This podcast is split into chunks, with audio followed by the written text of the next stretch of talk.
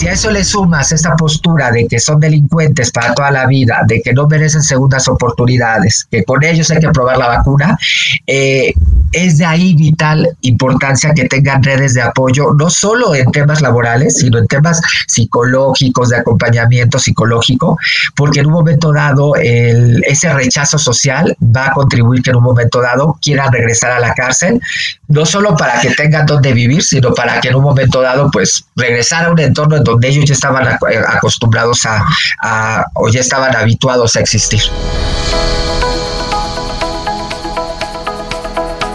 Hola, has venido a escuchar nuestras historias, ¿verdad?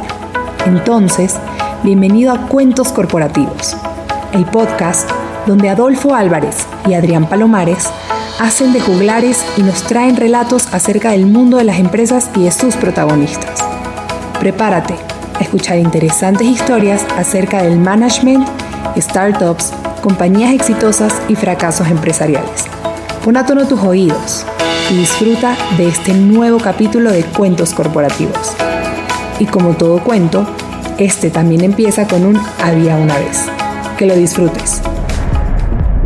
Hola a todos y bienvenidos a un nuevo capítulo de Cuentos Corporativos. Somos Adrián Palomares y Adolfo Álvarez y nos sentimos muy contentos de que nos estén escuchando. Como saben, Cuentos Corporativos es un espacio en donde se relatan historias acerca de empresas, con el fin de reflexionar sobre sus miedos, sus retos y las oportunidades que tienen para ser mejores organizaciones. Y siendo así, vamos a comenzar con este nuevo episodio y para hacerlo lo haremos diciendo como es tradición en este espacio. Había una vez un joven de 19 años que decidió cambiar el mundo y para eso inicia su activismo en Mérida, Yucatán. Desde entonces ha colaborado en diversos movimientos nacionales e internacionales relacionados a la no discriminación, derechos humanos de las juventudes, VIH y derechos LGBTI. De igual manera, fue funcionario del Instituto de la Juventud de Yucatán y becario del Instituto Mexicano de la Juventud. Daniel Serrano de Regil es actualmente director de INSADE, Interculturalidad, Salud y Derechos AC, donde genera opciones de reinserción social y autonomía económica en poblaciones que deciden no volver a delinquir, teniendo una tasa de inserción del 98%. Dicho trabajo le ha hecho merecedora reconocimientos como Justice Maker Fellow 2012, Innovador Emergente 2014, Premio Cemex, Cemex Tech 2014, en la categoría de emprendedores asociales y finalista del premio VS al Emprendedor Social 2020. Muchísimas gracias por acompañarnos, Daniel. No, pues muchísimas gracias a ustedes, Adrián y Adolfo, por la invitación y pues contento de poder compartir un poco del trabajo que hacemos en INSADE en materia de reinserción social. En cuentos corporativos, Daniel, ya se, se ha vuelto para nosotros una una gran, eh, una gran costumbre el hecho de poder contar con em, em, emprendedores en el sector social, personas que creen que las, que las personas, valga la redundancia, merecen una segunda oportunidad y entendemos muy bien, eh, gracias a proyectos donde anteriormente nos comentaron acerca del INSADE, entendemos la vocación y, e imaginamos qué hay detrás de todo eso. Pero antes quisiéramos entender qué hay detrás de Daniel Serrano, qué hay detrás del humano de Daniel Serrano. ¿Quién eres en tu vida tradicional, en tu vida normal, en el día a día, en la mañana, en la noche? ¿Quién es Daniel Serrano? Bueno, hasta antes de la, de la pandemia, pues prácticamente toda mi vida la, comenzaba a partir de las 8 de la mañana y me iba a la calle y, ya regresaba tarde. Y ahora con esto del COVID, pues y ahora que tengo también ya una mascota que adoptamos aquí en casa, que es que, que vivió maltrato y lo adoptamos, digamos que me he vuelto un poco más hogareño y he disfrutado un poco más estar en casa y, y las redes sociales y el internet han, han sido como cómplices para que pueda hacer a distancia mi, y continuar mi trabajo. Y eso también se ha facilitado ya que en INSADE he logrado consolidar un equipo comprometido de tal manera que cada quien tiene sus propias responsabilidades sin necesidad de que esté el director o yo, más bien yo como director atrás de ellos, pero en general estoy disfrutando mucho esta etapa de, de del COVID este, para no entrar en la histeria colectiva y pues disfruto mucho estar en casa conviviendo con, con mi pareja y con mi perro. Daniel, ¿qué nos puedes platicar un poco de tu vida personal? Ya nos dijiste, tienes un perro, pero aparte de eso, ¿te gustan, no sé, los videojuegos? ¿Tocas algún instrumento? ¿Algo en particular que nos puedas platicar? Yo, contrario a lo que pareciera en imagen corporal, yo soy mucho de, como del ambiente bohemio, el ambiente cantinero, el ambiente arrabal, por decirlo así, donde está el barrio, donde está la fiesta sonidera. Desgraciadamente este tipo de cosas eh, no, las he podido volver a, vivir por el tema del COVID. Yo me he negado a ir a fiestas, ir a reuniones para, por ser respetuoso con las recomendaciones, pero en general aprendí mucho este tema de la fiesta sana, la sana convivencia, del crecí mucho con esa influencia de mi papá y no, no practico ni un deporte, pero siento que sí hago ejercicio porque me gusta bailar mucho, eh, me gusta mucho este, también escribir, me gusta mucho dibujar, su ya casi no lo hago, pero de repente procuro hacerlo. Pero sobre todo buscarme esos espacios como para desprenderme un poquito del trabajo a diario que hago, no porque no lo ame, pero mi, toda mi vida no puede girar en torno al trabajo que hago, sino que también tengo que consentirme a mí, porque si no me consiento, pues no va a haber Daniel Serrano para continuar el trabajo que tengo, ni encabezando el equipo que tengo el día de hoy. ¿Y qué edad tiene Daniel Serrano? Tengo 40 años y empecé, como bien lo comentaron, mi activismo a los 19 años. Y justamente fue de casualidad, reprobé en la universidad, me mandaron a un año sabático. Y en ese año sabático un grupo de colegas estaban fundando una asociación llamada Buenas Intenciones en apoyo a población LGBT yucateca. Y yo me uní al, movimiento. Y a partir de ahí es que empecé a conocer el mundo del, ah, del activismo social.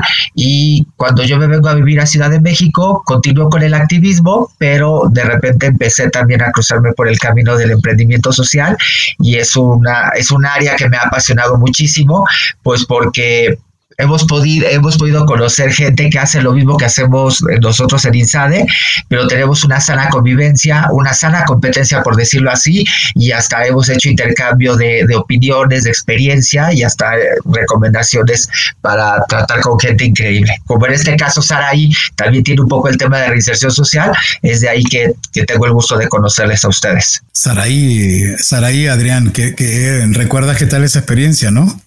Sí, muy, muy interesante. Saraí Salvador con Alter Bike, que nos platicó un poco de cómo, em, pues, eh, utiliza, digámoslo así, eh, o da oportunidad a exreos para eh, trabajar en las, en las líneas de producción de sus bicicletas, ¿no? Muy interesante. Sí, recuerden que pueden encontrar el capítulo de Alter Bike en nuestra, en nuestra historia de podcast. encuéntrenlo, vale la pena que escuchen ese episodio para que puedan entender de dónde viene el contacto que ahora hicimos con Daniel. Daniel, platícanos un poco. A ver, hablabas de que comenzaste tu carrera en la parte de activismo social, pero también hablabas del, del emprendimiento social. ¿Cuál es la diferencia o qué debemos de entender entre eh, el activismo social y el emprendimiento social? ¿Cuál es la diferencia entre uno y otro? Desde mi propia experiencia, el, activismo va de la mano con las actividades filantrópicas y lo que hemos estado viendo es que la diferencia con el emprendimiento social es que eh, tú generas un proyecto o una estrategia donde se vale generar recursos económicos, donde sea algo que pueda eh, contribuir a nuestro desarrollo económico, pero que tenga de trasfondo no solo generar ingresos, sino que en esa generación de ingresos puedas ayudar a mejorar la calidad de vida de, otras personas. En el caso de Saraí, por ejemplo, este, ella tiene un negocio de bicicletas, genera ingresos económicos con eso, se vuelve un, un emprendimiento social, ya que a través de su negocio de bicicletas le brinda empleo a personas que salen de la cárcel previo a haberlos capacitado en el tema de, bicicletas. Y esa es la diferencia, que el activismo y la filantropía es sin fines de lucro, sin generar ingresos, por decirlo así. Aquí en el emprendimiento social no solo generas ingresos, sino que a través de esa generación de ingresos hay un ayudas a un grupo socialmente excluido, tradicionalmente excluido, o un grupo social que no ha sido atendido con anterioridad. Eh, Daniel, esta, este proyecto Comentas que dentro de tu historia, cuando estabas haciendo tu sabático, vino a la mente y te pareció una, una buena idea. Pero ¿cómo fue el despertar de INSADE y cuántas personas hoy eh, colaboran contigo? Es interesante porque yo nunca había imaginado fundar una asociación civil por todo lo que había visto a través de mis jefes, mentores, lo que implicaba en términos de administración, consistencia, perseverancia, procuración de fondos. Pero pues bueno, en 2010 me dedicada a ser consultor independiente, por ahí no faltó quien me robara los, los proyectos que yo conseguía en Alianza. Decido fundar INSADE como para tener mi propio proyecto, mi propia independencia. Y fue interesante porque INSADE originalmente comenzó siendo una asociación de, enfocada en derechos sexuales y reproductivos, pero fue que hasta el 2013 que fuimos a dar un taller eh, de, creo que de derechos de personas con VIH a un, al centro de internamiento de Tlaxcala, en CIMAED, eh, a partir de ese primer acercamiento que tuvimos con los adolescentes, ellos mismos se los acercan y nos empiezan a proponer que por qué no les enseñamos a elaborar productos artesanales, a enseñarles a aterrizar una propuesta de autoempleo y es así que de la mano de ellos eh, fuimos creando un modelo de intervención que se llama Hecho en Libertad. El modelo se fue construyendo en cada una de sus fases a partir de sus necesidades de reinserción. Y es interesante porque a Saraí Salvador ya la conocíamos cuando ella colaboró en Ashoka y tiempo después nos, nos la volvemos a topar, nos dona una consultoría pro bono para hablar y documentar todo el modelo y, es ahí a partir de este intercambio con ella que queda sentado que todos esos insumos y herramientas y acompañamiento que nos dieron los adolescentes del, del CIMAET de Tlaxcala, pues daban como resultado este modelo de intervención que responde a sus necesidades de reinserción, por lo tanto es una de las bondades del modelo y que no es un programa de escritorio. Hoy en día hemos beneficiado a poco más de 5.500 personas en cinco ciudades, eh, Ciudad de México, Estado de México, Nuevo León, Tlaxcala y Yucatán, y nuestra tasa de reinserción es del 98%. Y algo que ha favorecido esa reinserción por completo es que trabajamos con personas que deciden no volver a delinquir. Reconocemos y hay gente en la cárcel que te mira a los ojos y te dice, saliendo de aquí voy a volver a cometer un delito, pero hay otros que de plano te dicen, yo no quiero volver a estos círculos de violencia, de encierro, eh, quiero reintegrarme a la sociedad. Y y ha sido también muy padre la experiencia, pues porque sea, hemos visto que son como agentes de cambio. Ellos proponen a qué actividad productiva dedicarse, qué tipo de negocio, ellos lo presentan, ellos hacen toda su, su estrategia para reinsertarse. Nosotros solo ponemos los talleristas, las mentorías, los materiales, pero toda la esencia de la reinserción va de la mano de ellos y, y es interesante ver que segundas oportunidades son posibles y que emprender en libertad también es posible. Daniel, eh, Comentabas que la gente les dice que ya no quiere volver a delinquir y en ese momento se pueden incorporar. Adicional a ese, a ese testimonio que les dan estas personas, em, ¿hacen ustedes algún tipo de prueba, no sé, eh, psicológica, alguna cosa así, que no sea solo el hecho de que la persona les diga, sino que, que haya pasado por un proceso para, para que no se corra ese riesgo de volver a delinquir? Justo no hacemos ninguna prueba porque como seres humanos nos cuesta trabajo admitir nuestros errores, nos cuesta trabajo pedir ayuda, nos gana el orgullo hoy en día y más que nunca en estos tiempos. Entonces, si partimos del hecho de que ellos les cuesta trabajo pedir ayuda como a cualquier persona y que ya han pasado por este proceso de reflexión y, y, reflexionan el, hecho de que por mi familia ya no quiero volver a delinquir, de ahí parte nuestro, nuestro trabajo. No requerimos ni pruebas, no requerimos examen a conciencia, no requerimos el polígrafo, INSADE confía, y eso los ha funcionado, a partir de esta convicción que ellos llegan y manifiestan pidiendo esta segunda oportunidad. Es más, ni siquiera preguntamos cuánto tiempo llevan en, este, dentro del reclusorio, el centro de internamiento, y muchísimo menos preguntamos qué delito cometieron, porque al final, delito mayor o menor no va a ser la diferencia. La diferencia la hace esta actitud que se tiene frente al hecho de reconocer hoy ya ya lo quiero volver a delinquir y pido esta segunda oportunidad. Y es ahí creo que ellos han valorado mucho esta parte de que no los vemos de abajo hacia arriba, no los vemos como delincuentes sin remedio, sino que los vemos como un ser humano que al igual que como yo y como mis colegas y los demás, pues se equivocaron, lo reconocen y están pidiendo esta segunda oportunidad y por qué no dársela. tienes entre manos un proyecto de mucho valor y quiero imaginarme que el momento de la constitución no fue fácil, porque el, conceptualmente es una idea grandiosa, aterrizarla debe ser complicada. Hablas de tus colegas y de tu equipo. Coméntanos un poco cómo está conformado ese equipo, quiénes lo conforman, cuál es el perfil de las personas que requieres para trabajar contigo. Y después, eh, si nos pudieras comentar, ¿cómo hacen para convertirse en una asociación sustentable y que se pueda mantener en el tiempo, porque de lo contrario, eh, si no tendrían que requerir permanentemente de donaciones o del apoyo externo, ¿no? Sí, sí, pues miren, para empezar, pues el, equipo que tengo para empezar es gente comprometida, gente que tiene ya experiencia en, en en haber colaborado en proyectos sociales con un enfoque o de reinserción o de violencia.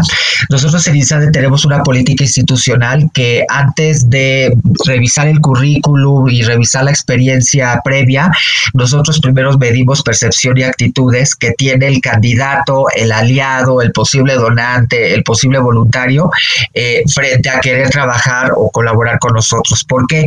Porque nada va a servir a alguien con la experiencia del mundo en proyectos sociales si por dentro piensan que ellos son delincuentes juveniles, que son delincuentes para toda la vida y que no van a cambiar. ¿Y por qué es importante medir la percepción de actitudes? Pues porque aunque lleguen con una actitud muy buena, la percepción que traen por ellos les va a traicionar tarde que temprano y se va a traducir en un maltrato, en, en mirarlos feo, en no tratarlos bien. Y les pongo un ejemplo claro. Hace el año pasado íbamos a hacer un trabajo muy padre con una organización relacionada a voluntariado. Nuestros beneficiarios iban a ir a colaborar a una casa albergue, si no mal recuerdo. Todo iba bien. Y en el chat ya estábamos festejando y y en eso la coordinadora empieza a decir, sí, porque aparte ellos eh, han hecho un daño a la sociedad y tienen que seguirlo pagando porque no es justo lo que hicieron. Yo en ese momento paré la negociación y le dije, paro la negociación contigo porque esta actitud que tú tienes frente a ellos no me sirve. ¿Y por qué no me sirve? Ellos ya cumplieron una sentencia, están conscientes de que no van a volver a delinquir. Tal es así que están en nuestro programa de reinserción porque quieren reintegrarse a la sociedad y lo que menos ellos necesitan en estos momentos en su reinserción es una mala actitud y un maltrato en el sentido de que todavía los siguen considerando como delincuentes.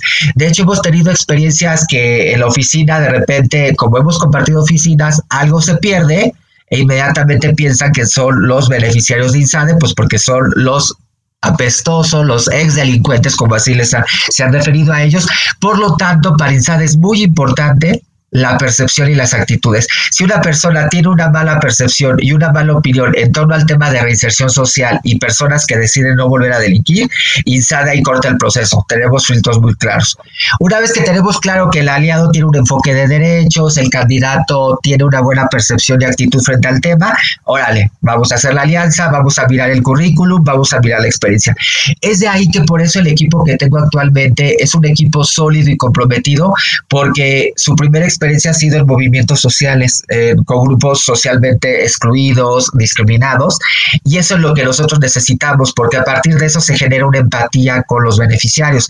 De hecho, hoy en día, algunos beneficiarios de INSADE se han vuelto emprendedores sociales en el sentido de que no solo están rehabilitados o reinsertados, por decirlo así, sino también están entrando a dar clases a centros de internamiento y a reclusorios de la mano de nosotros. Y eso genera mayor empatía porque están dando el mensaje de que yo estuve en la cárcel y mírame hoy en día, te estoy dando clases, estoy reinsertado, reincorporado a la sociedad.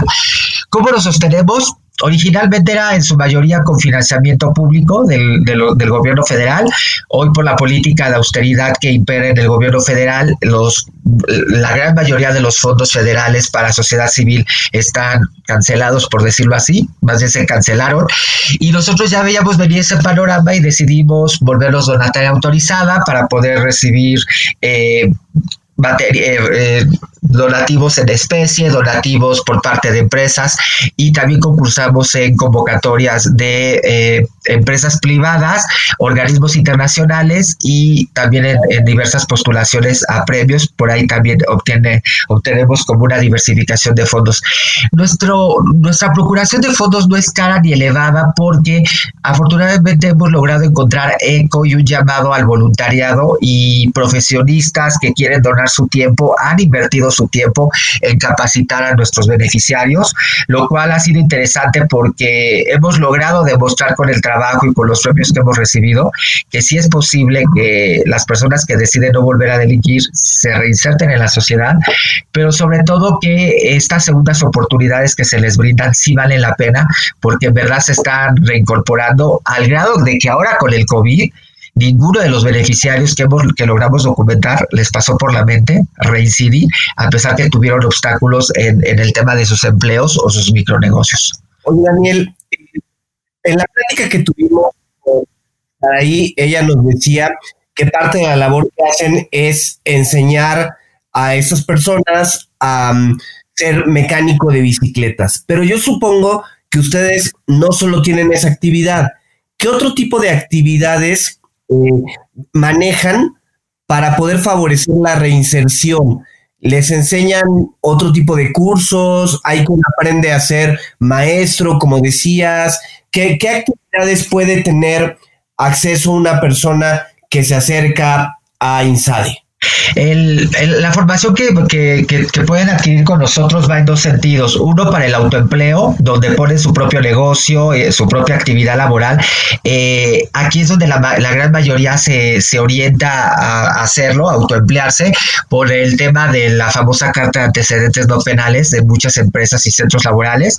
Pero los que sí deciden en un momento dado eh, trabajar por su cuenta, trabajar en un centro laboral, aprenden, por ejemplo, el tema de auxiliares de cocina, el, tema también está de mecánicos de bicicleta, ahorita también estamos metiendo mucho el tema de aprendices de serigrafía y en el caso de los que deciden estar como trabajando por su cuenta, se enfocan mucho en negocios de cocina, venta de artesanías, también le entran a la serigrafía, elaboración de cremas y, jabones con ingredientes naturales, como el, tema muy, como, como productos muy, muy de moda, muy de, muy, muy de ahorita, pero no solo es llegar directo a enseñarles una actividad sociolaboral, tenemos que previamente enseñarles habilidades computacionales, el manejo de redes, actualización tecnológica, pero sobre todo entrarle mucho a algunos temas polémicos, sobre todo el tema del consumo de drogas, con un enfoque de reducción de daños.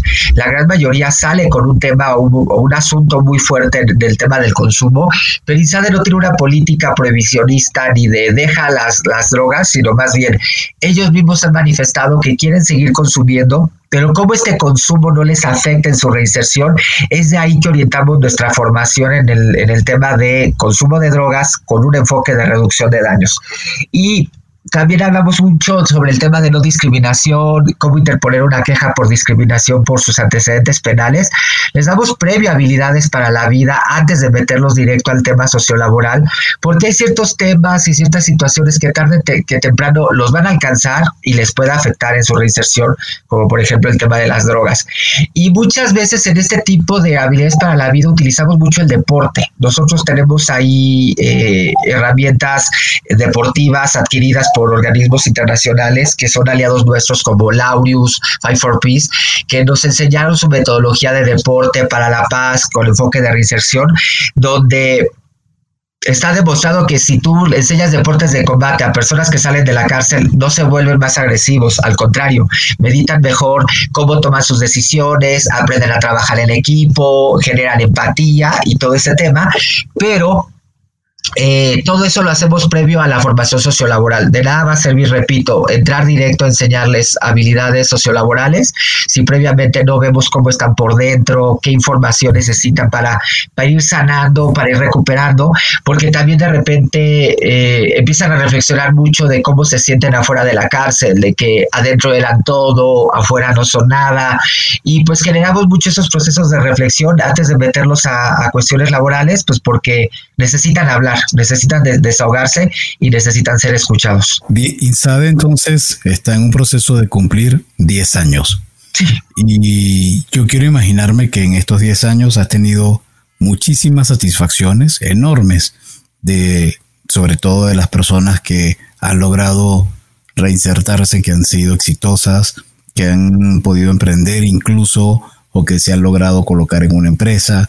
Pero quiero imaginarme también que no todo fue color de rosa. En algún momento Daniel Serrano dijo, ya, aquí llego y ya no puedo continuar más. Hubo un momento de inflexión donde pensaste que ya Insade no iba a continuar. Fíjate que no, a pesar de que luego en redes sociales nos, acusan de defender delincuentes, a pesar que hemos tenido épocas de, poco dinero, si hay que decirlo, por el tema de la recaudación, ya que no ha sido fácil convencer a los donantes que vale la pena invertir en reinserción social eh, de personas que salen de la cárcel. Eh, y a pesar que hemos tenido a veces malas experiencias con otros colaboradores, eh, no, para nada. Yo creo que mientras sigamos teniendo estas ganas de salir adelante y de querer insertarse en la sociedad, eso es algo que nos va a seguir motivando eh, a trabajar porque, como lo comentaba en un principio, eh, la recaudación de ISADE no es tan elevada porque hemos encontrado gente que ha querido voluntariar y que sigue voluntariando en ISADE. Entonces yo creo que el día de mañana que tengamos problemas de dinero, vamos a poder seguir trabajando en lo que nos recuperamos porque contamos con una gran red de aliados y voluntarios que, que hemos conocido también gracias a Saraí Salvador y que ellos en un momento dado podrían venir a abonar. No para nada, ¿eh? ni, ni, ni en las épocas de vacas flacas, como se dice tradicionalmente de INSADE, en materia de recaudación, hemos pensado en dejar eso porque al final ellos te lo agradecen todo el tiempo. Gracias a ti yo estoy en otra frecuencia, gracias a ti yo estoy reinsertado, gracias a ustedes. Bueno, el agradecimiento llega a tal grado que hasta ellos mismos han hablado con nuestros donantes o futuros donantes, o el agradecimiento llega a tal grado que hasta luego nos invitan que a los bautizos de sus hijos, que a fiestas, pero bueno, hay una ética que, profesional que tenemos que cuidar, pero a ese nivel de agradecimiento llegan ellos que hasta se quieren volver compadres y comadres nuestros, invitándolos a bautizos y todo eso, porque ellos dicen que están agradecidos de que alguien haya creído en ellos, que no los hayamos visto como los apestosos sino, o los delincuentes sin remedio, sino que los vimos como seres humanos y les tendimos la mano. Oye, Daniel, en, ese mismo sentido, seguramente tienes una cantidad enorme de historias que conoces, ¿no? ¿Nos podrías platicar una historia que consideres de, éxito, ¿no? De alguien que pasó con ustedes, se este, pues, estudió diferentes cursos y a lo mejor ahora tiene un negocio. ¿Qué historia nos podrías compartir? Voy a cuidar un poco los detalles porque de repente si alguien es quisquilloso sí puede dar con el beneficiario, pero bueno, este beneficiario lo conocimos hace cuatro o cinco años, era el más rebelde de todos, tenía la medida más alta dentro del centro de internamiento. Eh, fue el que más le echó ganas al modelo de trabajo y cuando presentaron su, cuando él presentó su caso, su modelo de negocio, ah, eso le, generó como puntos a favor ante los jueces que, que, estaban llevando su caso.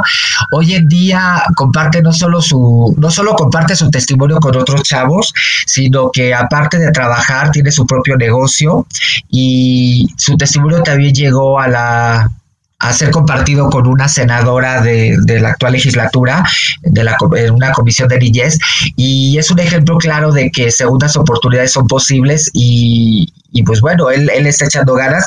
Tenemos otro caso que también fue alguien que toda su vida se equivocó, estuvo muchos años en la cárcel, pasó por todo nuestro modelo de, trabajo, fue canalizado por el Instituto de Reinserción Social y hoy no solo tiene su propio negocio, sino que también está dando clases de serigrafía de la mano de nosotros.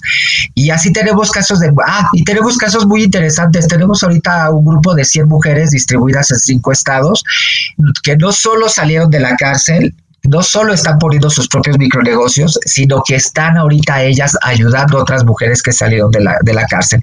Es algo muy interesante que está pasando entre nuestros beneficiarios porque nosotros solo teníamos la meta de que no se vieran obligados a reincidir ante la falta de oportunidades laborales, sino que un porcentaje entre el 5 y el 8% de nuestros beneficiarios se están volviendo emprendedores sociales porque a través de sus actividades laborales están ayudando a otros que salieron de la cárcel o están yendo a dar clases a personas que están en la cárcel.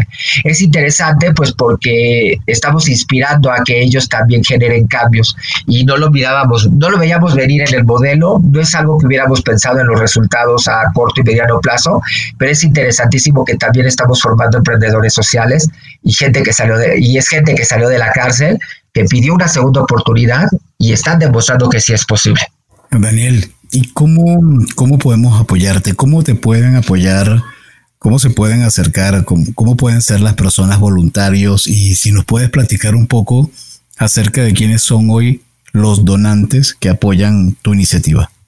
Bueno, las personas que quieran participar en, INSADE, nuestra página web está en nuestras redes sociales, este, hay mil formas de que nos pueden localizar. Nosotros, si contestamos rápido, tenemos que valorar muchísimo esas, esas ganas de ayudar a las personas.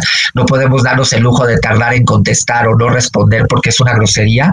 Nosotros a quienes nos lleguen a escuchar, si quieres ser voluntario de INSADE, en nuestra página web www.insade.org.mx, en la parte superior derecha están nuestras redes sociales, en todas contestamos de manera rápida. Y la ayuda que se puede dar es desde donar tu tiempo en cualquier actividad productiva, donar material en especie o hacer donativos eh, de, en efectivo o donativos individuales. Y nosotros, nuestros actuales donantes están divididos como en cuatro niveles, vendiendo productos eh, elaborados de personas que salen de la cárcel, nuestros productos con causa, que, es bajo la marca Hecho Libertad. Estamos enfocados mucho en el tema de serigrafía, sobre todo. Es a través también de eh, donativos de empresas, vía convocatorias que ellos sacan. El, tercer, la tercera forma de que hemos logrado procurar nuestros fondos es a través de reconocimientos o premios. Y la cuarta, por decirlo así, es que también nosotros de repente postulamos como consultores en diversos proyectos relacionados o a prevención del delito o a reinserción social. Entonces, a partir de esto hemos, hemos logrado hacer una procuración muy diversa en el sentido de no enfocar al 100% nuestros ingresos o en iniciativa privada o en los premios o en la venta de productos con causa, pero eh, todo tiene que ver gracias a que, bueno, nuestro administrador nos tiene con finanzas eh, confiables, nosotros auditamos nuestros estados financieros, siempre subimos la, auditoría en nuestra página web, es pública, nosotros también subimos un informe de, actividades, por lo tanto creo que la gente que entra de manera voluntaria a, trabajar o que hace donativo puede garantizar que hacemos uso transparente de, nuestro, de los donativos y del dinero que entra a INSADE. Y pues bueno, la, la, la cuestión aquí es que queremos inspirar a que nuestro modelo de trabajo esté presente en todo el país. Eh, Ciudad de México y Estado de México son las ciudades que tienen más trabajo en reinserción social, no solo está INSADE, están otros colegas, pero tenemos ciudades abandonadas donde de plano no hay nadie que se ha inspirado o se ha animado a hacer algo en el tema de cárcel, pues por estas malas opiniones, malas referencias que hoy imperan hoy en día. Y quisiera mencionar algo, ahora que se habló de las vacunas relacionadas al COVID, eh, y se empezó a hablar de preliberaciones y despresurizar las cárceles, era terrible ver los comentarios en vivo de las personas opinando que la vacuna debería ser probada en las cárceles, que al fin y al cabo si se muere no, no se pierde nada, eh, que es injusto que se esté hablando de preliberaciones, que la gente de la cárcel debería morirse, pero que la gente tiene que ubicar que en efecto las cárceles es un reflejo de toda la, la delincuencia y narcotráfico que hoy impera en nuestro país, pero las cárceles también es un reflejo de la injusticia y de la corrupción que hoy impera en materia de impartición de justicia. Sí, mucha gente que llega a INSADE es gente que cometió un delito y no quiere volver a, reincidir, pero también hay muchísima gente dentro de los reclusorios que llevan años sin recibir una sentencia, gente que está encarcelada de manera injusta por un delito que no cometió. Entonces también las cárceles es un reflejo de la injusticia que impera hoy en día en materia de impartición de justicia. Oye, Daniel, muchos de nuestros cuenteros, como les decimos en este espacio, seguramente están muy alejados de la realidad que vive una persona al salir de la cárcel cuando no tiene el apoyo de una institución como el INSADE. ¿A qué es lo que se enfrenta un ex reo cuando sale de la cárcel sin tener ese apoyo? ¿Por qué existe la necesidad de tener instituciones como INSADE eh, que apoyen esa incorporación de un reo a las empresas o al autoempleo. Eh, ¿Qué es lo que vive un, este, un ex reo al momento de salir? Y seguramente tendrás pues algunos datos eh, numéricos en la cabeza que nos puedas compartir a este respecto, ¿no? ¿Por qué la necesidad de, asociaciones como, como INSADE? Sí, fíjense que esa pregunta es muy buena y muy interesante porque a pesar que nuestra constitución política está garantizada el derecho a la reinserción social y se supone que los reclusorios tienen que brindar todas estas, todas estas herramientas y habilidades para que al salir las personas puedan reincorporarse, en la realidad no es así. El diagnóstico penitenciario de supervisión penitenciaria que hace cada año la Comisión Nacional de Derechos Humanos revela que son muy pocos los reclusorios a nivel estatal y federal que en verdad generan estrategias de reinserción social u opciones de capacitación dentro de los reclusorios. De hecho, hoy en día tengo muchísimos colegas que generan empleos dentro de los reclusorios gracias a sus emprendimientos sociales.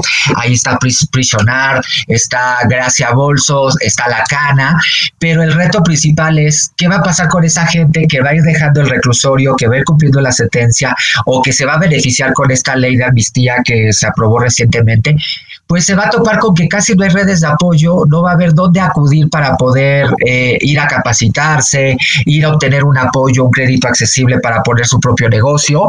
Eh, y bueno, ¿a qué se enfrentan? Se enfrentan no solo al estigma de haber salido de la cárcel y tener en su frente toda la vida clavado y puesto aquí delincuente para toda la vida.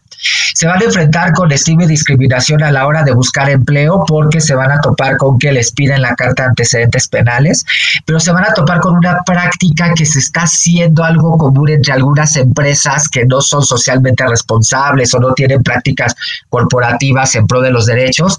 Y, tiene que ver con que nosotros tenemos 20 casos documentados de, de personas que salieron de la cárcel, van a pedir el empleo, les mandan llamar, y van contentos pensando que van a ser contratados y no, si llegan a, se llegan a, la empresa a toparse con, el, con la cuestión de que les dicen, me, justo te estoy llamando porque me di cuenta que tú estuviste en la cárcel y por lo tanto no te voy a contratar.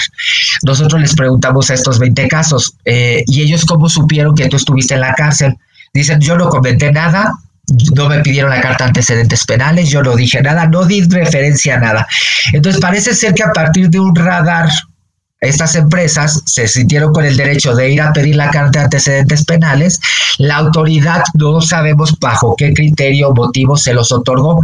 Esto no debería suceder. La carta de antecedentes penales es un dato personal y los datos personales no son, no deben ser transferidos a un tercero sin autorización de la, de la persona afectada. ¿A qué más se están enfrentando? A que sus derechos políticos electorales no se renuevan en automático. ¿Ya qué me refiero? La credencial de elector. Se supone que cuando ellos salen de la cárcel, el trámite debe ser rápido, debe ser eh, pronto de la renovación de la credencial de elector y esto no sucede en la realidad. No porque sea una política establecida al interior del INE, del Instituto Nacional Electoral, tiene que ver con más bien con qué funcionario público se topa a la persona a la hora de ir a renovar el INE. Entonces, el INE hoy en día es muy esencial para acceder a cualquier empleo, cualquier programa social. Entonces, yo siempre, desde INSADE siempre hemos reconocido que independientemente del estigma y discriminación y el poder acceder a un empleo, los dos grandes obstáculos que van a dificultar la reinserción social de una persona es la renovación de los derechos políticos electorales, como es el INE, y el, el tema de la famosa carta de antecedentes no penales. Nuevo León es la única entidad que tiene prohibida la, solicitar la carta de antecedentes penales. Jalisco se había sumado, pero el gobernador vetó esa disposición o esa aprobación por lo tanto, hoy en día se sigue pidiendo la carta de antecedentes y en algunos casos sin autorización de la persona. Aquí también se enfrentan las personas a salir de la cárcel. Muchísimos sufren el abandono, Sabemos de casos de que la persona la liberan y se queda en las inmediaciones del reclusorio esperando qué va a ser de su vida o incorporándose a vivir en una situación de calle, ya que en muchísimos casos pues es gente que los abandonaron por parte de la familia. Entonces, si a eso le sumas esa postura de que son delincuentes para toda la vida, de que no merecen segundas oportunidades, que con ellos hay que probar la vacuna, eh, es de ahí vital importancia que tengan redes de apoyo, no solo en temas laborales, sino en temas psicológicos, de acompañamiento psicológico, porque en un momento dado ese rechazo social va a contribuir que en un momento dado quieran regresar a la cárcel, no solo para que tengan donde vivir, sino para que en un momento dado, pues, regresar a un entorno en donde ellos ya estaban acostumbrados a, o ya estaban habituados a existir. O si no saben cómo, cómo mantenerse, entonces se les va a hacer, en algún momento la desesperación los puede llevar a la parte de, retomar la vida anterior. Es correcto. Em, de, todas estas experiencias, quiero imaginarme que hay una red eh, no solamente en México, sino a nivel internacional con quienes intercambian. ¿Ocurre algo así, Daniela? Ahí han hecho intercambio con otros países de América Latina que tengan la actividad social similar a la de ustedes. Sí, fíjate que conocemos experiencias eh, de gente que hace trabajo parecido al nuestro. Hay experiencias muy buenas en Estados Unidos, en Colombia, eh, en Europa. Eh, nosotros el intercambio internacional lo hemos hecho más con organizaciones que trabajan el tema del deporte al interior de reclusorios. Nos interesaba mucho perfeccionar ese tema de cómo el deporte puede detonar procesos de cambio internos, generar este trabajo en equipo generar empatía, generar solidaridad entre ellas y ellos, para que a partir de, generar y trabajar estos valores se empezaran a generar otros procesos. Eh, sí, también hemos conocido otras experiencias de, otros estados, por ejemplo, Saray Salvador está en Coahuila, tenemos a nuestra compañera Gina Vega, que fue encarcelada de manera injusta ahí en Chiapas, pero que a partir de eso se dio cuenta que hay mujeres dentro del reclusorio que no es, que, que necesitan trabajar y aprender un oficio y de ahí generó el proyecto social, su proyecto textil, son bolsas textiles llamadas eh, Proyecto Amate, no, Amate, sí, porque las mujeres están en un reclusorio llamado el Amate, pero ella lo resignificó y le puso Amate. Tenemos al, colega, a un colega de, que, hizo unos bolsos llamado Bolsos Gracia, que está en, si no mal recuerdo, en Zapopan, Jalisco, que también le da este ahí eh, trabajo a personas que están en los reclusorios. Están las compañeras de la Cana que brindan empleo a mujeres que están en, en la Ciudad de México y Estado de México privadas de la libertad. Están los colegas de Red Code, Red Code, que están metiendo habilidades digitales. Hay muchísimas estrategias. Es increíble cómo ha ido creciendo todo, esto, todo esto, este movimiento de reinserción social, pero a pesar de que somos muchos, pareciéramos muchos, en realidad somos pocos. Queremos en verdad inspirar a otros, no solo a que hayan más compañeras de la cana o imitando el modelo de las bolsas, Proyecto Amate o de, o de INSADE, sino que en verdad haya gente que en verdad se esté inspirando en trabajar en los reclusorios eh, y que volteen a ver el lado humano de la gente que decide no volver a delinquir y que vale la pena trabajar porque es gente que al final te lo agradece y sobre todo cuando ves que están emprendiendo en libertad, emprendiendo sus negocios, trabajando, que están libres, es cuando ahí está la verdadera satisfacción del trabajo. Eh, el intercambio de experiencias sí es importante, pero recordemos que cada persona que sale de la cárcel es un mundo diferente y sus necesidades de reinserción son, son diferentes, a pesar que sean de la misma ciudad, de la misma orientación sexual. Daniel, platícanos cómo es que las empresas pueden sumarse a la iniciativa de, de, INSADE? ¿Cómo pueden participar con ustedes? Las empresas se pueden acercar a nosotros para ofrecernos diferentes vacantes, independientemente del número de beneficiarios que impactamos cada año, que son aproximadamente 500 y son con los que estamos en contacto. Eh, nosotros también tenemos como una red colaborativa con otras uh, instituciones y asociaciones civiles que también trabajan con personas liberadas y por lo tanto tenemos acceso a muchas personas que aunque están emprendiendo su micronegocio, trabajan por su cuenta, pues en el fondo el ideal de ellas y de ellos es tener un trabajo estable con prestaciones. En ese sentido, si alguna empresa eh, está interesada en contratar a personas liberadas, podemos platicar con ellos y asesorarles, sobre todo para poder mitigar estos y, minimizar este, estos nervios naturales, estos miedos muy comunes de si lo contrato va a robar, si lo contrato va a cometer un delito. Recordemos que muchas personas cometen delitos y son personas que usan corbata, utilizan traje, visten bien. Entonces, para cometer un delito o robarle a alguien no va en función de su estatus socioeconómico o de su apariencia, sino que en verdad eh, tenemos que irnos quitando estos miedos y pues bueno, las empresas se pueden acercar a nosotros y también en un momento dado podemos eh, recomendarles que se acerquen. Tenemos un gran aliado que se llama Fundación Manpower. Fundación Manpower conecta a personas en contextos de vulnerabilidad con vacantes de empresas.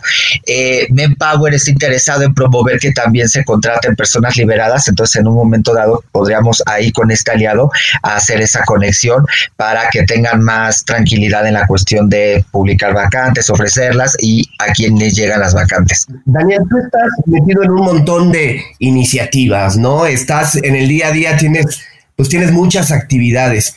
¿Hay alguna aplicación de tu celular que utilices sobre todo para ayudar en el tema de productividad, de eficientar tu tiempo, eh, alguna aplicación que utilices en ese sentido? Sí, tengo tres que me ayudan bastante. De hecho, puedo estar yo eh, desayunando en casa y, y, no estar con la compu y ahí responder. Utilizo mucho el Google Calendar ahí para hacer mis recordatorios y todo. El WhatsApp definitivamente se ha vuelto una gran, gran herramienta, no solo para trabajar con mi equipo, sino para coordinarme con aliados y sobre todo para estar en contacto con la mayoría de los beneficiarios porque tenemos grupos de WhatsApp.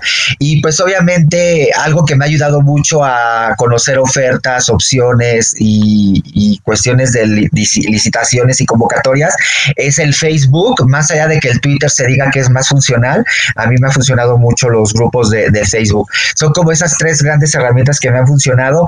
Y obviamente pues el tener en el celular el, mi aplicación de Gmail, ahí tengo en el Gmail tres cuentas de correo institucionales, por ahí también eficiento bastante. Dropbox es otra, o sea, ya me extendí, es el Dropbox también porque ahí llegan eh, documentos, ahí puedo revisar, entonces no se requiere que esté en una tablet o que abra la computadora.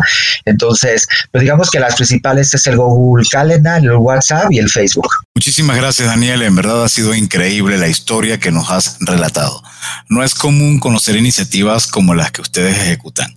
Por eso, esperamos que las empresas los conozcan y se motiven a apoyarlos. Y bien, como sabes, Daniel, este espacio se llama Cuentos Corporativos y uno de los puntos que nos gusta preguntar a nuestros invitados es cuáles son sus cuentos preferidos. En tu caso, ¿hay algún cuento que te haya marcado?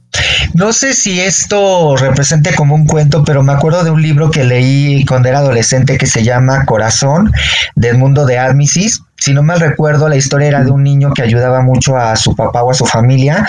Me, me, remite mucho a mi historia personal porque antes de que mi papá falleciera tuvimos una historia de vida muy complicada.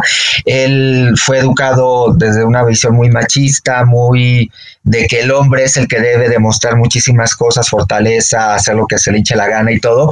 Obvio, esa actitud y esa educación le trajo consecuencias de salud a mi papá, que lo tuvo 10 años como en agonía con 10.000 enfermedades, pero me acuerdo mucho porque la parte que me encanta de, mi historia de vida con mi papá fue cuando era niño, antes de que yo me volviera adolescente y era una unión muy padre. Y la segunda parte que recuerdo de, esa historia y me remite mucho a mi papá fue que papá estando enfermo volvió a cambiar de actitud y volvió a ser ese papá paternalista, ese papá amoroso que lo fue cuando yo era niño. Él cambió mucho cuando yo fui adolescente y un poco adulto. Yo también contribuí mucho a que él tuviera ese carácter, pero me sigo repitiendo mucho a, ese a esa historia, es, Corazón de El Mundo de Amisis.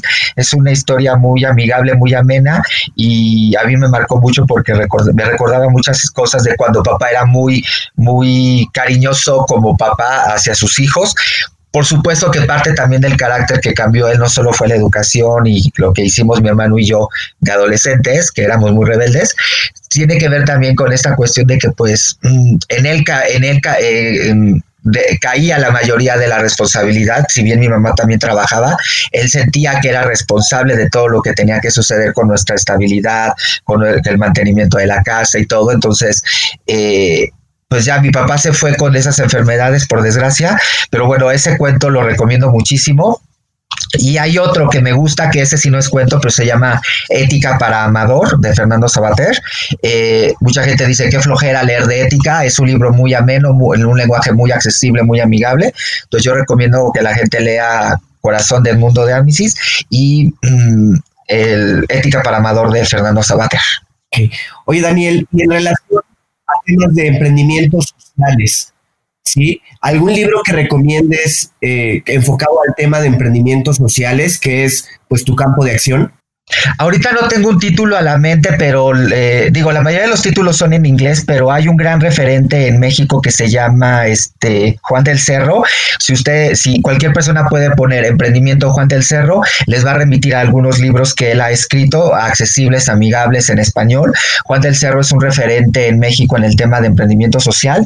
Recientemente nos salíamos con ellos y también nos grabaron un podcast a través de su plataforma Disruptivo TV, ya que tenemos ahí un proyecto de mujeres emprendedoras, entonces entrevistó a nuestra beneficiaria Margarita, donde Margarita compartía su testimonio, no solo como mujer que salió de la cárcel, sino cómo está ahorita emprendiendo en libertad y está articulándose con otras mujeres que salieron de la cárcel.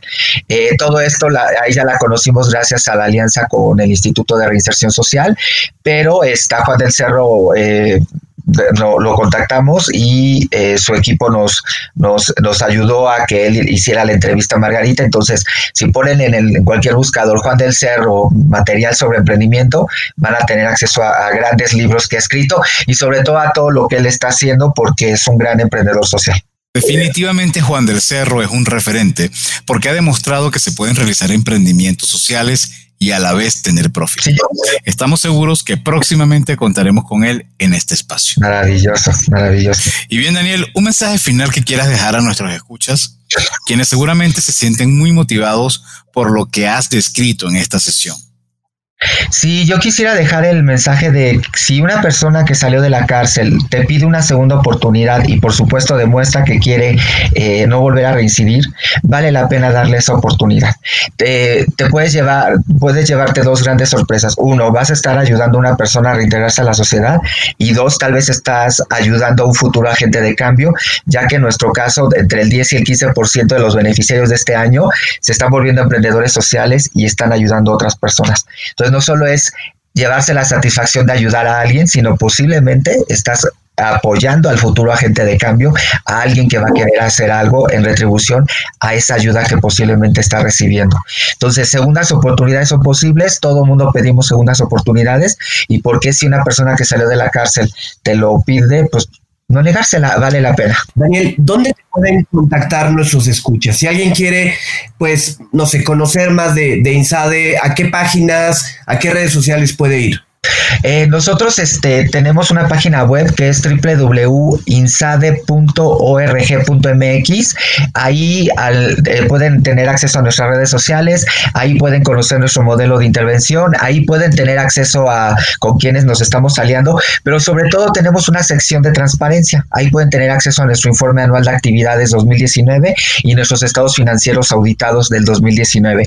Nosotros entre enero y febrero vamos a estar subiendo el informe 2020 tanto de actividades como la auditoría. Entonces, no solo van a saber cómo contactarnos, sino también van a conocer qué hemos estado haciendo y van a tener acceso a las redes sociales también. Entonces, es una página que hemos hecho con la mayor transparencia posible conforme a lo que hoy se nos pide hoy en día.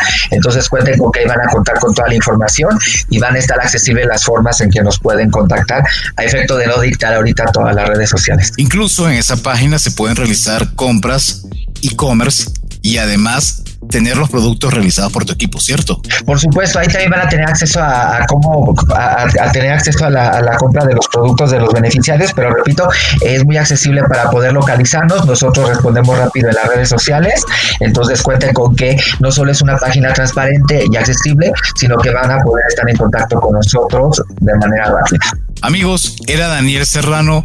Gracias por habernos acompañado en este episodio y a ustedes por habernos escuchado. Si les gustó este episodio, no duden en suscribirse en su plataforma y calificarnos con cinco estrellas. Les recordamos que Cuentos Corporativos es un podcast producido por Adolfo Álvarez y Adrián Palomares. La edición de sonido está a cargo de Audica Producción y en la creación de contenido y soporte de producción contamos con el apoyo de nuestra compañera Evangelina García. Y como siempre decimos, las empresas, sin importar su origen, razón de ser o tamaño, tienen todas algo en común. Están hechas por humanos. Y mientras más humanos tienen, más historias que contar. Y como Daniel Serrano nos dice, también más segundas oportunidades que dar. Con una vía, todo cuento empieza con un había una vez. Nos escuchamos en el próximo capítulo. Muchas gracias, Daniel. Muchísimas gracias, Daniel. Muchas gracias a ustedes. Cuídense mucho y gracias por el espacio. Gracias por habernos acompañado en este capítulo de Cuentos Corporativos. Ojalá que esta historia haya sido de tu agrado y sobre todo que te lleves ideas y experiencias que puedas aplicar en tu propio universo empresarial. Esperamos que nos escuches nuevamente y recuerda, todos los cuentos comienzan con un había una vez. Hasta la próxima.